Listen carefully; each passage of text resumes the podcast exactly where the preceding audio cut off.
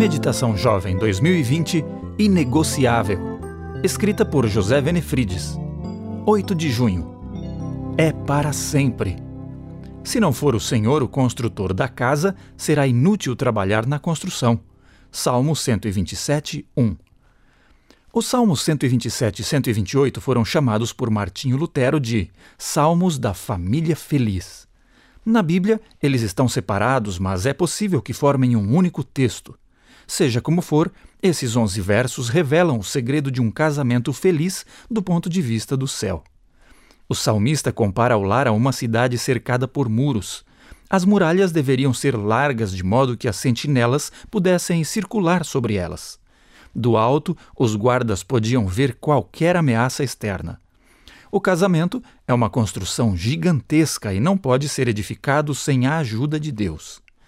A única combinação que funciona no matrimônio é Deus em primeiro lugar e o cônjuge em segundo.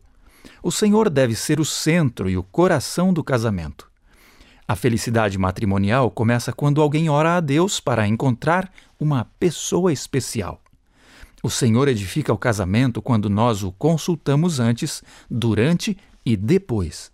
Buscamos a face daquele que está em primeiro lugar enquanto nos preparamos para encontrar quem ocupará o segundo lugar na vida.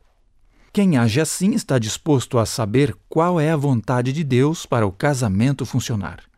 Buscamos Sua palavra para saber como edificar um casamento que resista ao tempo. O único casamento que a Bíblia aceita é o que permanece até que a morte os separe. Muita gente vai à cerimônia matrimonial hoje em dia com a mentalidade do descartável. A gente casa e, se não der certo.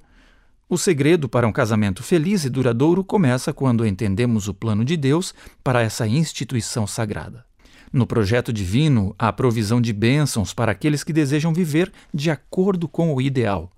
No altar, o pacto do casal pode ser resumido assim: Vamos ficar juntos para o que der e vier, para sempre. Quer um casamento feliz e abençoado? Então comece certo. Faça do Eterno o Senhor de sua vida. Dê o primeiro lugar ao Senhor. Ele é quem faz a vida e o casamento funcionarem.